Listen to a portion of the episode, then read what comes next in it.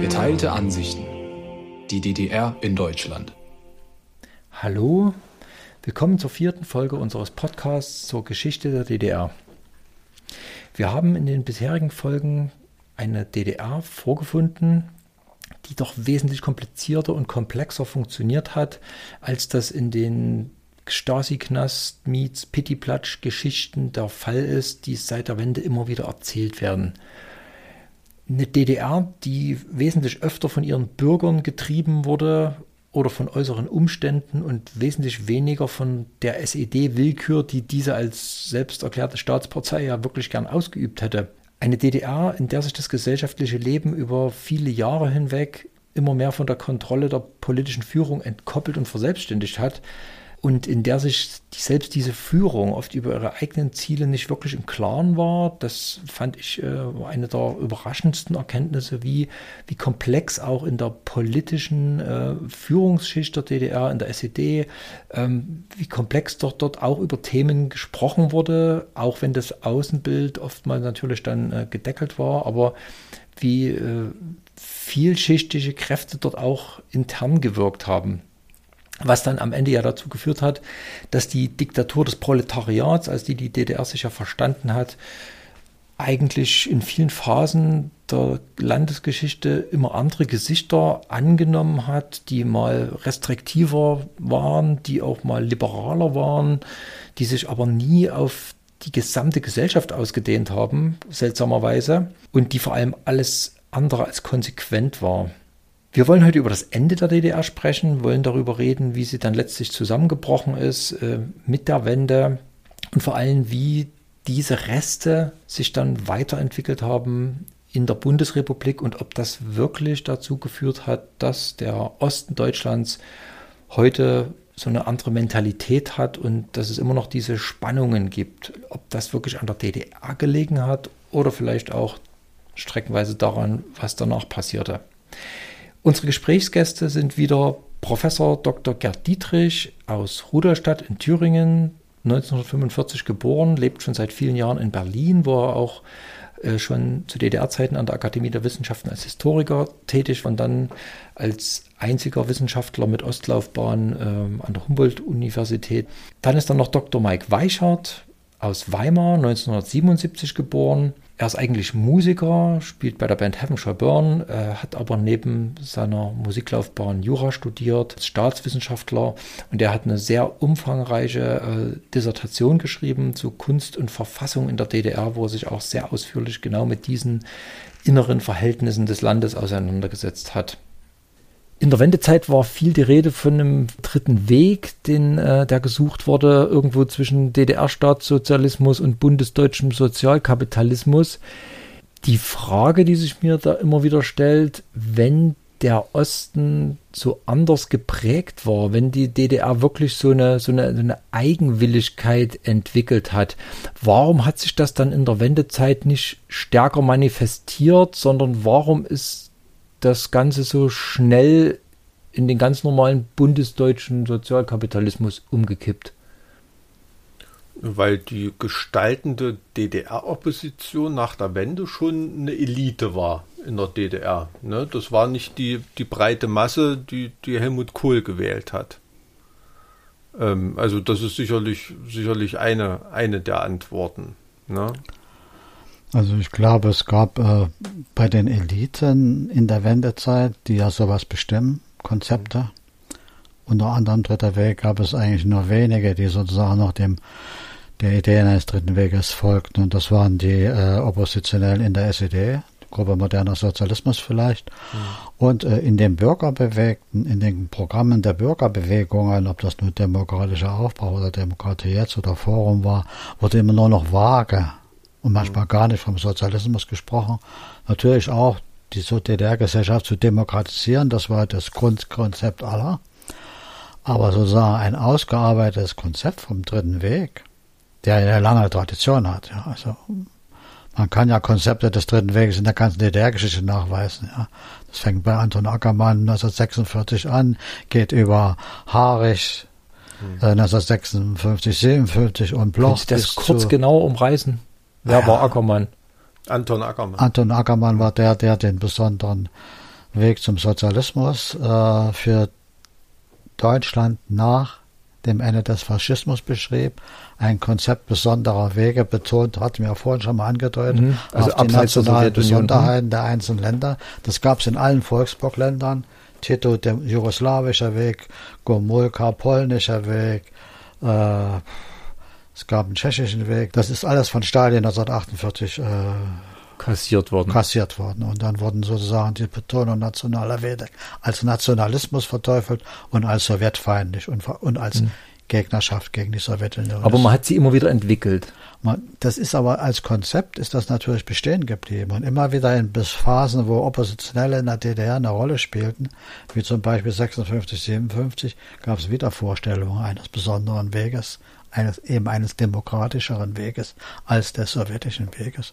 Und in der äh, Endphase der DDR gab es bei Oppositionellen innerhalb der SED, bei der Gruppe Moderner Sozialismus und auch bei vielen Oppositionellen innerhalb der Bürgerbewegung auch wieder Vorstellungen eines demokratischen Sozialismus. Das konnte schon deswegen äh, keine große Rolle spielen, weil es erstmal nur Minderheitenpositionen waren, weil sie zweitens mal vom Westen äh, zurückgewiesen wurden und weil die demokratischen Entscheidungen des Volkes bei der Volkskammerwahl im März 1990 ja eindeutig den Konservativen, der CDU und ihren Verbündeten die demokratische Macht zuspielten. Und da sind alle solche Konzepte vom Dritten Weg ausgegrenzt worden. Was ich in dem Zusammenhang immer sehr spannend finde, dass die Dissidentenbewegung und also so dieser Widerstand gegen die DDR ja sehr stark intellektuell bürgerlich geprägt war. Das war äh, 17. Juni war sicherlich wirklich ein Arbeiteraufstand, aber danach war ja die Gegenbewegung kam meistens von ja intellektuellen Kreisen, oft sogar mit kommunistischem Elternhaus. Mitunter, ja, Ja, klar. das war ja auch die, die ideologische ähm, Bombe, die da immer gezündet wurde, dass ein Biermann gesagt hat, ich bin ein richtiger Kommunist, ihr seid's nicht. Ne? Also, dass man sich ja nicht äh, in, einer Opposition, in einer bürgerlichen Opposition geübt hat, sondern eben auch in diesen intellektuellen Kreisen ganz oft als die richtigen Sozialisten, die richtigen Kommunisten da gesehen hat. Die wie so eine Klette an der DDR hängen und sich dann nicht äh, ausbürgern lassen, obwohl man sie mir mehrmals angeboten hat, ne? zwischen Zeilen und auch, auch ganz, ganz eindeutig. Das ist auch aus der sozialen Entwicklung heraus ganz einfach zu erklären, dass Oppositionelle im Sozialismus, da das Bürgertum ja mehr oder weniger beseitigt war und keine soziale Basis mehr hatte und es also keine bürgerliche Opposition geben konnte und die politischen Verhältnisse ja auch keine Opposition zuließen, dass also Widerstände und Dissidenten ja nur aus diesem Kreisen, aus diesen Kreisen selbst kommen konnten. Also vor allen Dingen aus den Kreisen der Intellektuellen, die die entsprechende Bildung besaßen und auch die entsprechende Übersicht. Oder eben teilweise auch aus Kreisen der Politiker, die sich dann sozusagen gegen die eigene Partei wandten. Das ist, das ist, das ist sozial gar nicht anders zu erklären. Ja. Wie folkloristisch war denn dann letztendlich die DDR-Opposition? Weil auf der einen Seite sagen sie, die Bürger, das Bürgertum war beseitigt, auf der anderen Seite war die DDR aber vor allem kulturell doch sehr bürgerlich. Ja, ja. Also dieses, dieses bürgerliche Ideal war ja allgegenwärtig, aber das Bürgertum war weg. Kann das sein, dass dann die DDR-Bevölkerung in dieser bürgerlichen Opposition irgendwie was, was gesehen hat, was in der Menge aber gar nicht da war? Also das ist teilweise auf die kirchliche Opposition, denke ich, tr trifft das zu, aber ähm, die Konzepte und Ideen weiter Teile der DDR-Opposition, die haben sich in, im, im Beitritt der DDR zur BRD nicht verwirklicht. Klar. Also sicherlich Sichtweisen wie Rainer Eppelmann zum Beispiel fällt mir ein, der Karriere gemacht hat und so weiter. Deshalb rede ich von christlichen Kreisen. Das war natürlich mit der CDU kompatibel. Ne? Aber, aber viele, ähm, auch aus der Umweltrecht, äh, Umweltbewegung äh, und so weiter, äh, deren Konzepte und Ideen, Sozialismus mit menschlichem Antlitz, ähm, da wurde nichts, äh, im Gegenteil, das wurde sogar bekämpft. Mhm. Aber gerade zum Beispiel Applemann musste ja mehr oder weniger seine Ideale dann auch an, an der Ministeriumstür abgeben. Und was er auch gern getan hat. Ja, also ich hatte, hatte mal eine Begegnung mit ihm und die war zu so einem Thema nicht besonders angenehm, muss ich sagen. Also da hat er schon die Deutungshoheit beansprucht und. Das, deswegen meine ich, war ja. das so leicht, diese Opposition ja zur Seite zu schieben, weil sie eigentlich gar nicht verwurzelt war, weil es eben so ein, eine schöne Erzählung war, die auch äh, gern gehört wurde, aber eigentlich in der Bevölkerung überhaupt nicht so, so ein Standing hatte. Weil sonst hätte man doch wahrscheinlich nach einer Wende, nach der Erfahrung, nicht einfach so eine Opposition wegwischen können. Ja, es gibt den Freiheitshelden des Volkes in der DDR gibt es nicht. ähm, die, die, die, Opposition war natürlich auch vielfach differenziert und vielfach gespalten. Ja, ja. In der DDR ist eine einheitliche oppositionelle Bewegung entstanden. Und als die Bürgerbewegung entstanden war, dass so viele kleine Einzelne, äh, die kaum zu einer gemeinsamen Position finden, fanden. Ja. Da gab es natürlich auch, die, auch noch Rivalitäten untereinander. Und die Kirchen waren ja auch keine politische Opposition, sondern die Kirchen in der DDR bewegen sich immer zwischen weder, weder Opposition noch Konfrontation, also immer irgendwie dazwischen. Ja. Die Oppositionellen sind dann teilweise in den Kirchenraum eingewandert, aber das nur für eine gewisse Zeit. Also eine organisierte einheitliche Opposition mit einem einheitlichen Sprachrohr, mit irgendwelchen hm. Führern oder Helden hat es in dieser DDR nicht gegeben. Deshalb äh, ist ja der runde Tisch ein Ergebnis dieses Mosaiks aus ja. verschiedenen verschiedenen Intellektuellen, verschiedenen Strömungen und so weiter, die dann mehr oder weniger an einem Tisch vereint wurden. Und, und die Stimme des runden Tisches, wenn man das konstatiert, was an Ergebnissen des runden Tisches letztendlich im Einigungsprozess anbelangt ist, ähm, ist eine verheerende Bilanz. Mhm, muss man ganz ehrlich so sagen. Klar. Also Und eigentlich. Wenn man zum Beispiel nach Polen oder in die Tschechoslowakei guckt, mhm. Walescha als Arbeiterführer, mhm. Václav Havel als Opp Oppositionell, das waren Führergestalten. Ja. Sowas kam in der DDR nicht zustande, beziehungsweise wurde gar nicht zugelassen. Ja. Mhm. Sowohl von den Oppositionellen insgesamt, denn die wollten ja sowas gar nicht. Ja. ja. Die waren ja eigentlich unpolitisch.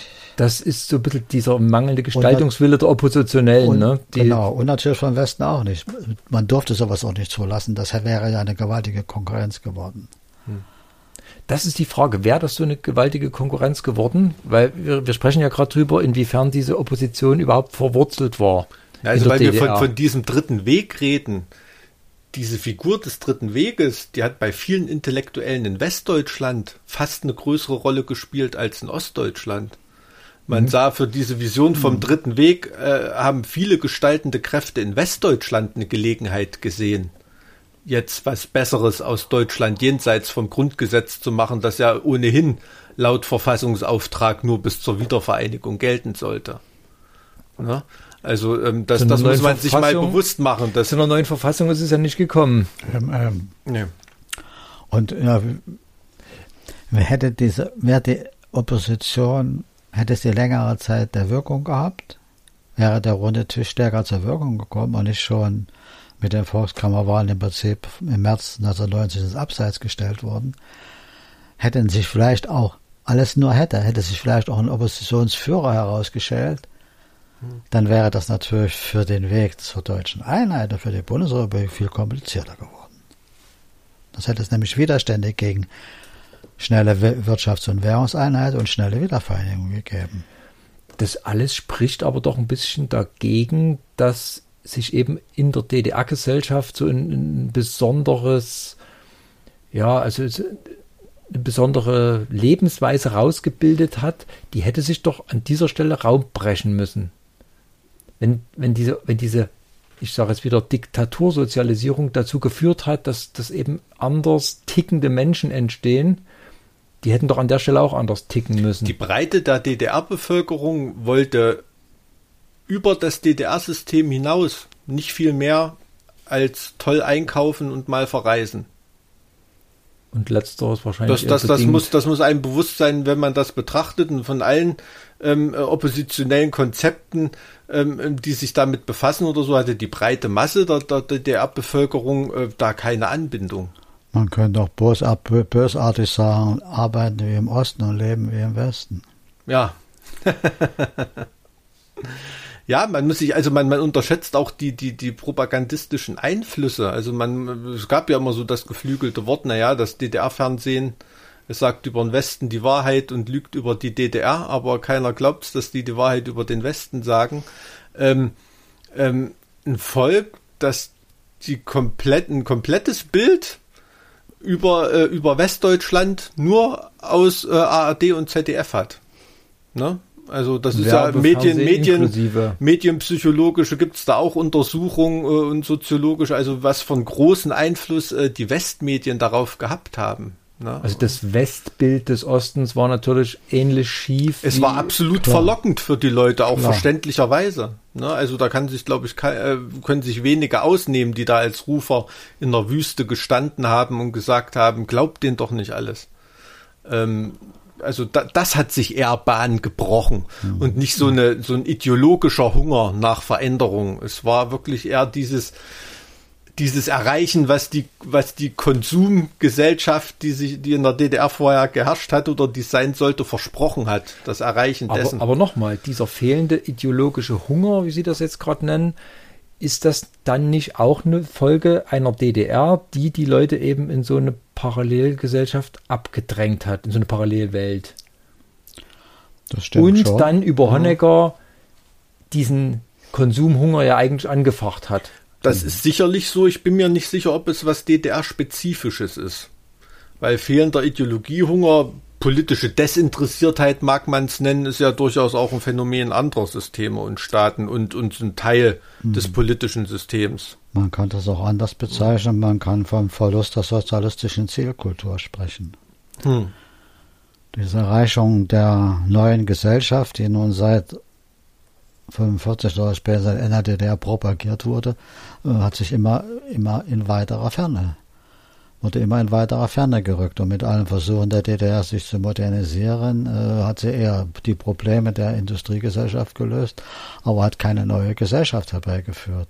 Und Ende der 80er Jahre war das auch sozusagen auch ein Problem. Ja, das ist eben, obwohl 40 Jahre propagiert, kein richtiger Sozialismus. Ist, spielt da die, die, die, die wachsende Entfernung zum Zweiten Weltkrieg eine Rolle, wo man vielleicht nah dran an 1945 diese Notwendigkeit einer, einer neuen Gesellschaftsentwicklung, wo die eigentlich offenkundig da lag. Und je weiter man sich wegentwickelt hat, hat man das weniger gesehen und jetzt kommt mit der Wende in Bruch. Nee, weniger gesehen würde ich nicht sagen, sondern man hat mehr die Unter den Unterschied von Realität und Ideologie oder Realität, Realität und hm. Utopie erfahren und gesehen. Hm.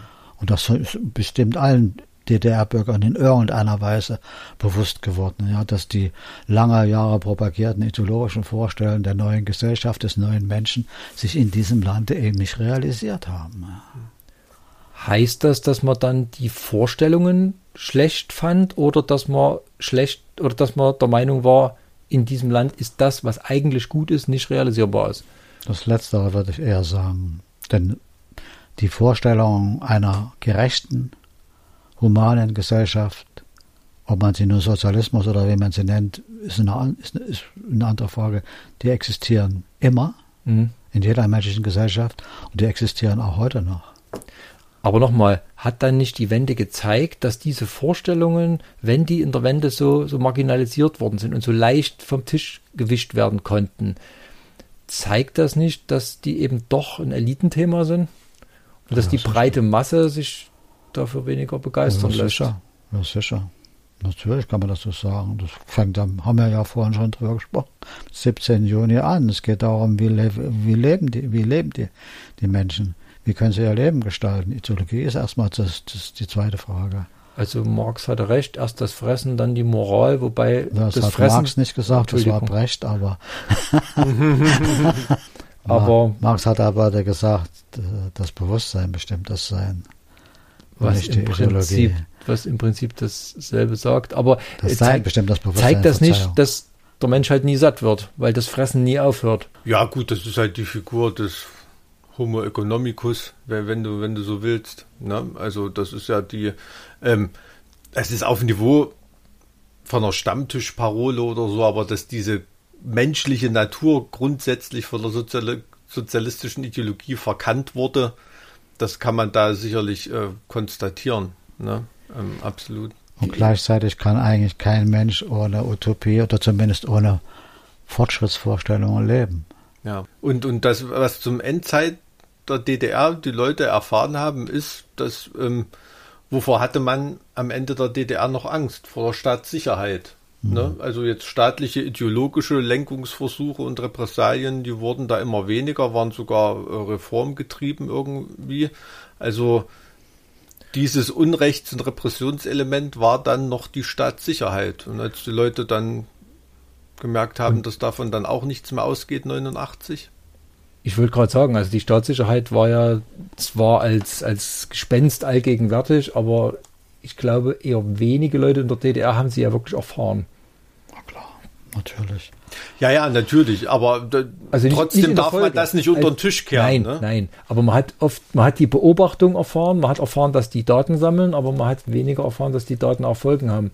Hm. Ja, also ich erinnere mich an Jugendliche, wenn man die durch eine Stasi-Gedenkstätte führt oder so. Es ist heute wahnsinnig schwer, den ähm, dieses Gruselige und dieses Ausmaß der Überwachung irgendwie noch nahe zu bringen als, als was Bedrohliches, als etwas Menschenfeindliches. Ne? Die mhm. stehen da und sagen, ja, Amazon, die wissen heute von mir mehr, als sie in der DDR gewusst hätten von klar, mir. Klar. Ne?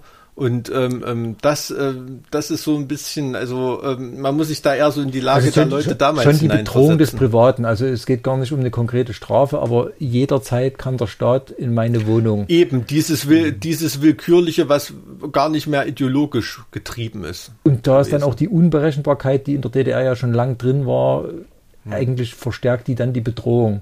Frage ist noch, wie weit man das, diese Bedrohung erfahren hat. Die meisten Menschen haben diese ja. Also persönlich diese Bedrohung eben nicht erfahren. Ja.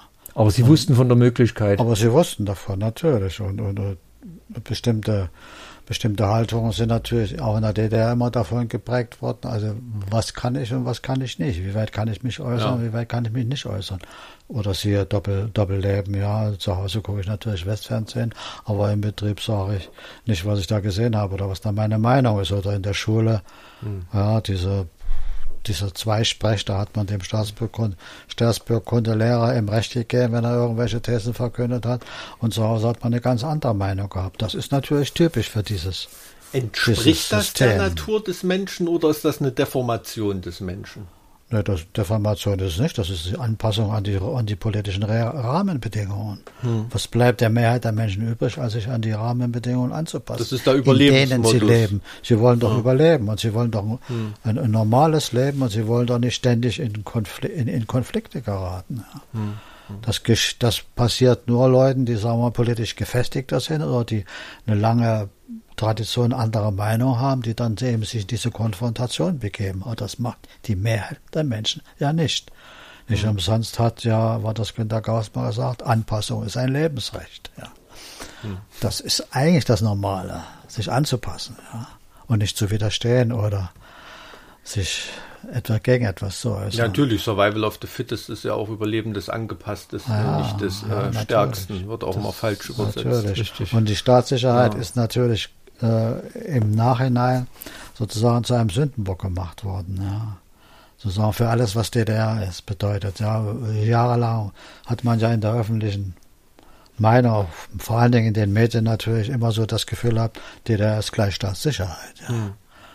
Das wird dann schrittweise da ein bisschen aufgelöst jetzt. Wir sprechen ja auch darüber, dass noch ganz andere Dinge zu betrachten sind. Aber Unrechtsstaat und Staatssicherheit, das waren ja zwei Begriffe, die sozusagen synonym für DDR waren. Hm, hm. Das trifft weder auf den DDR-Staat noch überhaupt nicht auf die DDR-Gesellschaft zu, aber das waren Synonyme, mit denen sozusagen die angebliche Aufarbeitung der Vergangenheit betrieben wurde. Inwiefern hat die DDR mit der Unzufriedenheit zu tun, die dann nach der Wende sich entwickelt hat. Ich meine, wir haben jetzt 30 Jahre Wende in etwa. Das ist eine Menge Zeit. Das ist fast so lang, wie die DDR überhaupt existiert hat. Da müssen wir nämlich mal nach den positiven Erfahrungen mit der DDR fragen. Wenn ich meine Arbeit verliere, wenn ich mich sozial einschränken muss, wenn ich in Arbeitslosigkeit gerate, sind das Erfahrungen, die man nie in der DDR gehabt hat. Also man hat in der Bundesrepublik dann durchaus mehr negative Erfahrungen gemacht, als man gehofft hat. Ja klar, damit, ich meine, wer sich ein bisschen mit der Geschichte beschäftigte oder mit den beiden Staaten, der musste ja wissen, dass das marktwirtschaftliche System auch sowas beinhaltet. Ja. Aber nach, während der Wendezeit hat darüber keiner nachgedacht. Die Erfahrung musste erst gemacht werden, dass ich plötzlich in Arbeitslosigkeit geraten kann, dass mein Betrieb liquidiert wird, dass ganze Industriezweige verschwinden. Die Erfahrung musste man erstmal machen, um zu wissen, das ist Kapitalismus. Und das hatte ich zu DDR, in der Gefahr war man zu DDR-Zeiten nicht. Und logischerweise kommen dann. Konservative Politiker ja. nennen das Preis der Freiheit. Ja, also vom, äh, vom Volksmund wird ja immer so, so kolportiert, so, so diese Erfahrung. Äh, ich musste erst lernen, dass ich in der DDR äh, äh, zwar nicht über Honecker meckern durfte, aber über meinen Chef. In der BRD darf ich über den Bundeskanzler meckern, aber nicht über meinen Chef. Ne? Also diese, diese verheißende Meinungsfreiheit oder so ist in irgendeiner Weise dann schon auch eingeschränkt. Also ich glaube, eine positive Erfahrung der Wende, was, was Ostdeutsche für sich positiv mitnehmen und warum jetzt auch vieles kritisch gesehen wird, ist diese, diese Ge Erfahrung, diese Gewissheit, dass politische Systeme nicht ewig sind. Mhm. Das ist was, was der Ostdeutsche ähm, eine Erfahrung gemacht hat. Das ist jemanden, der in Westdeutschland in 50er Jahren geboren ist. Ähm, ähm, es ist ja nichts, was er als Lebenserfahrung mitnimmt, dass ja. politische Systeme mhm. nicht, nicht absolut kontinuierlich ewig verlaufen können mit ewigem Wachstum nach oben und alles ist irgendwie positiv auf dem Karriereweg. Dieser Bruch, diese, diese, diese Erfahrung, dass der Staatsbürgerkundelehrer am Freitag das erzählt hat und am Montag das erzählt hat und so weiter, das ist eine Erfahrung, die kann ich auch positiv werten, aber die, die sicherlich auch ein Grund, äh, ein Grund ist für die Einstellung äh, ostdeutscher Politik gegenüber. Macht das den Ostdeutschen für die Bundesrepublik in gewisser Weise gefährlich? Ist das ein großes Wort, aber es geht in die Richtung. Natürlich wird der Ostdeutsche die Bundesrepublik seit 1990 kritischer beurteilen, als er das vor 1990 gemacht hat. Hm. Das ist schon mal Das liegt auch an dem Zerrbild, das er vorher hatte. Das kann an dem Zerrbild halten, weil er kein richtiges Bild hatte, okay. Und weil er die Erfahrung nicht, nicht machte oder nicht machen musste. Hm. Wenn er die Erfahrung sozialer Rückstellung oder Arbeitslosigkeit oder schiebt er das ja nicht auf die DDR, sondern schiebt das auf die Bundesrepublik. Logischerweise ist das für ihn sozusagen das problematische System. Und da kann man ihm natürlich dreimal erzählen, dass er jetzt die Freiheit hat und dass er jetzt die Demokratie hat. Wenn sich das sozial nicht realisiert, wenn aus der Demokratie kein Wirtschaftswunder kommt oder kein Aufschwung im, im, im gesamten Lebensstil, hm. dann muss er diese Bundesrepublik kritischer betrachten, logischerweise. Das ist, das ist ganz normal, ja. Wobei dann die Reaktion, äh, ihm dahin Undankbarkeit vorzuwerfen, wenn, wenn, wenn Sie das jetzt so sagen, in dem Kontext erinnert das ja dann wirklich fast manchmal an DDR-Politiker, die auch am eigenen Volk verzweifeln. Natürlich, genau das Gleiche. Dann müssen die Politiker sich, um es nochmal zu zitieren, den Herrn, äh, müssen die Politiker sich halt ein anderes Volk suchen. Ähm, also es ist, ähm, das, das, das ist einfach so. Also das mussten der Ostdeutsche erst lernen, dass ähm, in einer, in einer Marktwirtschaft die Chance auf Wohlstand und Freiheit besteht, aber nicht die Gewissheit. Es geht um die Chance, genau. Ja, und wenn die Chancen sich nicht realisieren, dann hat das entsprechende Effekte auf, auf, das, auf das Selbstbild und auf das Bild von der Gesellschaft, das jemand hat. Hat das was zu tun mit dem speziellen bundesdeutschen Kapitalismus. In USA zum Beispiel ist das ja ein, ist das ein ganz anderes Bild. Da ist ja sagen wir, mhm. dieses, dieses mögliche Scheitern verinnerlicht und auch irgendwo auf die. Das macht ja den Champion, den Sieger, erst zum mhm. strahlenden Sieger, dass so viele andere verloren haben. Und ja. man, man ist sich selbst also was ich nicht schaffe, das habe ich nicht geschafft und nicht der Staat ist schuld. Ist das so ein bisschen eine Folge des Sozialstaates der Bundesrepublik, dass, äh, dass das Versprechen ja quasi ist, ähm, sozial wie in der DDR, aber verdienen wie im Westen. Naja, das ist schon so, aber das hat, hat natürlich auch eine deutsche Tradition. Ne? Das ist ja, Hat Bismarck die Deutschen zuerst an die Hand genommen? Ah, ja, klar, der Bismarck hat die Sozialstaatsgebung eingeführt. Ja. ja. Der, der, der, Protestantismus ist immer doch äh, staatsnah und hm. äh, fleißig arbeiten. Ja. Also das ist eine deutsche Tradition, die auch in der Bundesrepublik fortgeführt wurde und die auch in der DDR fortgeführt wurde und die jetzt sozusagen auch diese diese, diese äh, Diskrepanzen oder diese kritischen Betrachtungen mit sich bringt. Das ist was anderes eben als USA, klar. Also mir ist das mal von einem Amerikaner als deutsche Vollkasko-Mentalität äh, beschrieben worden. Das ja. fand ich eigentlich ganz gut. Macht das die AfD jetzt gefährlich? Oder ist das, äh, macht das den, den Ostdeutschen eher dafür uneinfälliger? Dass er jetzt zwar AfD wählt und vielleicht hinterher redet, aber eigentlich auch dieser Ideologie nicht folgen wird. Ja, das ist ein Problem. Wenn es für sein eigenes Fortkommen wichtig ist, wird, wird ein großer Teil der Menschen auch dem folgen. Wenn es ihm Möglichkeiten schafft. Wenn es Möglichkeiten. Möglichkeiten Aber schafft, ja. solange diese, solange diese AfD, AfD keine politische Verantwortung übernimmt oder solange, und wenn sie in eine solche irgendwo gekäme, würde es sich wahrscheinlich ziemlich schnell zerlegen oder zumindest nachweisen, dass sie auch keine andere Politik als eine kapitalistische oder eine mhm. bürgerlich-konservative machen kann. Sie ist ja keine Revolutionspartei, die die Gesellschaft verändern wollen. Die tun ja nur manchmal so und glauben sich da an, an die Revolution von 1990 anhängen zu können. Und äh, das, ist, das, das ist natürlich Leutefang und Ideologie. Solange die, so, sobald die politisch mal was bewegen müssten, real, würde es sich ja ziemlich schnell zeigen, dass da nicht viel dahinter steckt. Allerdings, das hat man ja vorhin schon mal, für rechts, rechtskonservative und rechtsextreme Meinungen gibt es immer einen Nährboden. Der Man aber braucht nicht unbedingt die AfD dafür. Und hm. dieser Nährboden hat aber nichts mit der DDR oder der Diktatursozialisierung zu tun, sondern der ist einfach eher in der europäischen Geschichte zu suchen. Ja, würde ich so sehen. Ich, weiß, ich kenne, kein, kenne keine genauen Zahlen, aber ich denke, in Gebieten Westdeutschlands mit ähnlicher ökonomischer Struktur und Verhältnissen unter der deutschen Bevölkerung äh, gibt es ein ähnliches Wählerpotenzial. Ja, oder man guckt nach Europa, wo ja, ja rechts äh, populistische Bewegungen natürlich. in entsprechenden Milieus durchaus auch. Ja, also ich denke, das ist eine, das ist ein zu einfaches Erklärungsmodell, äh, absolut. Und die DDR spielt dabei eine sehr geringe Rolle, würde ich meinen. Ja. Höchstens die wenigen Prozent, die sich über die DDR hinaus also sozusagen solches Gedankengut erhalten haben, aber die sind ja inzwischen ausgestorben oder haben ja, Nachfolger gefunden. Es gibt auch also Jugend, ich denke, Jugendliche, die da ich, ich denke, es ist ein Nullsummspiel. Also ich glaube, die, wenn man es wieder nennen will, dieses Unwort, die, die DDR-Sozialisation, Diktatursozialisation hält genauso viele Leute von der AfD fern, wie es der AfD zutreibt. Klar. Das ist gut möglich. Ja.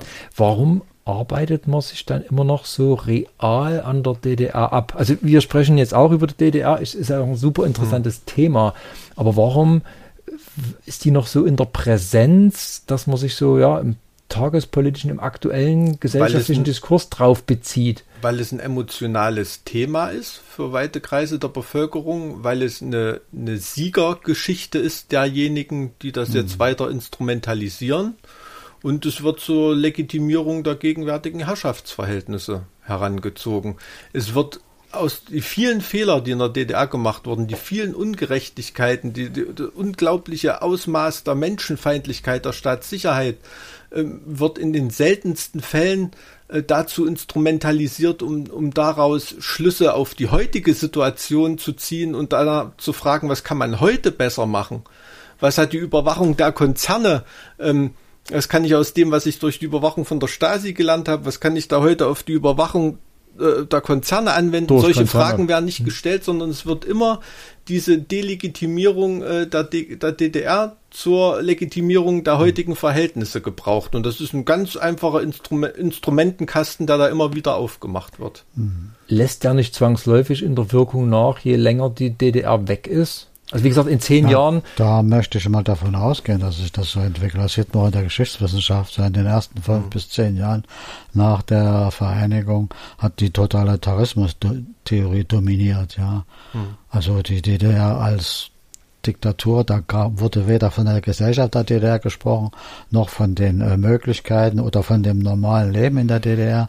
Inzwischen gibt es Entwicklungen sozialgeschichtliche, kulturgeschichtliche, die ein viel breiteres Bild von der DDR zeigen, die diese DDR nicht nur auf eine politische Geschichte reduzieren, sondern auch eine soziale und kulturelle Geschichte der Gesellschaft zeigen, vor allen Dingen die Unterscheidung zwischen Politik und reiner Politikgestaltung und Politikwissenschaft und politischen Instrument und Gesellschaftsentwicklung, die zeigt schon, dass sozusagen dieses Bild von der DDR viel breiter aufgefächert wird, schrittweise. Das hätte man von Anfang an wissen können und es gab auch äh, eine ganze Wissenschaftsrichtung in der Bundesrepublik vor 1990 und auch nach 1990 in der, im Osten, die diese Position hatte, aber die war zunächst mal marginalisiert, weil eine bestimmte politische Bewertung der DDR, siehe Totalitarismustheorie, politisch auch gewollt und dominiert wurde. Das Gegenargument ist immer die drohende Verharmlosung.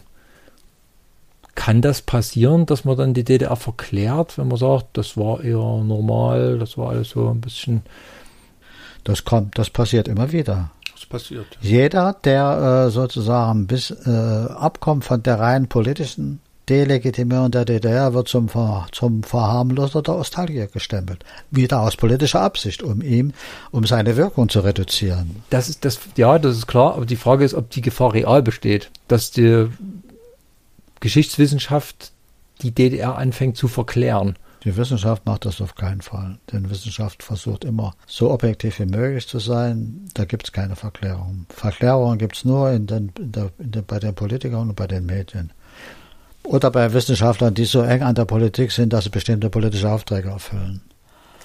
Also die, die Wissenschaftlergeneration, von der Sie ja auch schon gesprochen hatten, mhm. kurz nach, also Wähler fällt mir da ein, zum Beispiel, ne, deutsche Gesellschaftsgeschichte, äh, eine Durchherrschung äh, wie in der DDR hat im Dritten Reich nur unter Kriegsbedingungen stattfinden können, ist da so ein Satz, der da heute noch in so einem Standardwerk drin steht. Die Generation ist schon äh, gestorben, sozusagen. Ne? Also es ist, ich mhm. glaube, es wird sich da um ein sehr objektives Bild mittlerweile bemüht und rein wissenschaftlich ist jedem klar, dass wenn man einen Teilaspekt betrachtet, bei dem jetzt zum Beispiel mal die Stasi Stasi-Unrecht oder so ausgeblendet ist, irgendwie, dass man da keine Verharmlosung betreibt, sondern eine isolierte Betrachtung und so weiter. Mhm, ja. Dass da gewisse Ergebnisse in politischer und instrumentalisierender Absicht nach außen getragen werden von Leuten, die was verklären wollen oder Leuten, die was verschlimmern wollen. Äh, das, das ist gegeben, aber so wird Wissenschaft immer instrumentalisiert. Das ist eben das Problem der ja. Instrumentalisierung oder der Benutzung von Wissenschaft. Ja. ja. Äh, und was verstehe ich unter der DDR? Sind wir wieder am Anfang. Ist DDR der politische Staat oder ist DDR die Gesellschaft? Ja. Wenn ich unter DDR den politischen Staat verstehe, muss ich natürlich ständig diese politische Delegitimierung auch weiter betreiben und den als Diktatur bekämpfen und interpretieren, wenn ich unter DDR die Gesellschaft verstehe, die Wirtschaft, die äh, äh, gesellschaftlichen Strukturen, die sozialen Verhältnisse bis zu den kulturellen Entwicklungen, da habe ich natürlich ein viel breiteres Bild und da kann ich nicht allein mit politischen Kategorien arbeiten. Sie sagen, die, auch die Geschichtswissenschaft kann da objektiv sein. Sie sind in der DDR groß geworden, äh, haben zahlreiche Erfahrungen in der DDR sie immerhin in der Kindheit. Hm. Ähm, wie macht man sich da frei? Wie schafft man das, da seine äh, persönlichen Erfahrungen und, und Sichten, wie schafft man die auf, auf ja. stumm zu schalten? Na, dazu nee. gibt es ja ein bestimmtes Instrumentarium, dessen sich der Historiker, mhm. ähm, also da ist sie schon, sie sind sich ja bewusst, wenn sie was betrachten, dass sie da nicht einem hermeneutischen Zirkelschluss hinterherlaufen, ja. welche Ausgangsbetrachtung, also das macht ja einen Wissenschaftler, einen Historiker aus, dass er eben bestimmte Messfehler von vornherein ausschließen kann oder versucht zumindest. Und dann sorgt die Summe der Wissenschaftler, die sich aus verschiedenen Perspektiven dem Thema nähert, dazu, dass die Betrachtung genauer wird. Das auf jeden Fall und differenzierter, Kurs, ja. aber auch vielseitiger. Denn es gibt ja nie einheitliche, eine einheitliche Meinung. Auch nicht über die DDR wird es nie geben. Es wird immer nee. verschiedene Positionen. Wie es über die Weimarer Republik auch nicht und geben Und verschiedene Erklärungsmuster geben. Wie weit ja. ein gewisser Konsens dann hergestellt wird, das ist eine andere Frage. Das wird sich zeigen. Hm. Aber zurzeit scheint mir der Konsens der zu sein, dass man eben äh, sich etwas von der reinen Politikgeschichte abwendet und sich mehr der Gesellschaftsgeschichte zuwendet. Mhm. Und die meisten Forschungen in gesellschaftsgeschichtlich organisiert sind, ohne die Politik zu unterschätzen, ohne den politischen Einfluss in der Gesellschaft zu reduzieren, reduzieren zu wollen, sondern das eben im Zusammenhang zu sehen. Haben wir ja die ganze Zeit jetzt auch diskutiert. Mhm. Und die eigene Entwicklung zum Beispiel als Historiker ist natürlich die, dass man, dass man als Historiker selbst immer auch diese Beschränkungen, die die Wissenschaft in einem solchen Staat erleidet oder hat, äh, erlebt oder realisiert. Inwiefern muss die Wissenschaft sich da vielleicht ein bisschen auch die Deutungshoheit zurückholen? Also weil gerade über DDR äh, sprechen ja vor allem Autoren, Journalisten, Politiker, also Leute, die doch irgendwo von Interessen getrieben sind oder einem, einem ja. bestimmten Bild anhängen, aus verschiedenen Gründen, die ich alle gar nicht mal als illegitim darstellen will. Aber es sind immer einseitige Gründe und äh, führt natürlich zwangsläufig zu Verzerrungen. Ja, das also, ist natürlich ein echtes Problem, weil die Wissenschaft ja nicht die Medien dominiert, ja. sondern die Wissenschaft ist die Wissenschaft, die unter versucht, unter objektiven, mit einem gewissen Objektivitätspotenzial bestimmte Erklärungen zu liefern. Sie liefert das Material für Politik, mhm. sie liefert das Material für die Medien, sie liefert das Material für den Journalismus. Aber sie hat selbst keine Dominanz in den Medien. Sie hat die Dominanz nur in ihren eigenen begrenzten Wissenschaftsbereich, in wissenschaftlichen Zeitschriften. Ja. Und deswegen kann die Wissenschaft die große Mühe geben, ja, aber wie sie genutzt wird und wie sie interpretiert wird und sie, welche Rolle sie spielt, das liegt nicht in ihr. Und letztlich muss es der Leser und der Mensch entscheiden, wie, es, wie, er sich mit einer Sache auseinandersetzt. Ja. Und genau, es gibt die Quellen, in, in, denen, mit denen man sich so ähm, informieren kann. Also die wissenschaftlichen Arbeiten sind veröffentlicht, es ist da. Ähm, beste Beispiel Unrechtsstaatsbegriff. Ne? Also in den kann ich wissenschaftlich eintauchen. Und einer der wenigen konsensfähigen Ausdrücke, glaube ich, der Geschichtswissenschaft ist, dass dieser Begriff überhaupt nicht anwendbar, definierbar ist. Irgendwie, ne? Böckenförde, Böckenförde da in der Wissenschaft, ja. der, der gro große Verfassungsrechtler hat ja auch gesagt, ähm, das ist eine Verzerrung der Realität, die Anwendung dieses Begriffes, äh, eine Verzerrung mit manchmal sogar guter Absicht, aber äh, eben immer noch eine Verzerrung. Ne? Und, ähm, und trotzdem kann man nicht wegdiskutieren, dass dieser wissenschaftlich unbestritten völlig untaugliche Begriff in der Politik absolute Realität ist, in Koalitionsverträgen äh, äh, erzwungen wird, in, äh, in, in Festtagsreden äh, gebraucht wird und so weiter. Das ist einfach eine, eine, eine Parallelwertung, eine Parallelanwendung, wie es sie oft gibt. Hm. Ne? Also das gibt es ja auch in. Und deswegen sage ich ja immer, ja. das eine ist moralisierend und das andere ist wissenschaftlich. Ja. ja so wie, der, wie bestimmte Begriffe über die DDR in der Politik verwendet werden, das ist wissenschaftlich nicht haltbar und wissenschaftlich auch nicht nachweisbar. Genau. Das ist eben in der politischen Auseinandersetzung äh, Siegermentalität oder Verlierermentalität spielt das eine Rolle. Das sind moralisierende Begriffe, die eigentlich für eine wissenschaftliche Erklärung eines Gebietes oder einer Gesellschaft wie der DDR nicht brauchbar sind. Also und diese Erfahrung diese Erfahrung, dass bestimmte Dinge nicht brauchbar sind, die hat man in der DDR-Zeit als Wissenschaftler auch schon gemacht. Ich bin ja, ich habe ja in der DDR studiert, ich habe ja in der DDR promoviert und habilitiert. Ja. Ich wusste in vielen Fällen ganz genau, was, was kann ich machen und was kann ich nicht machen. Ja. Hm.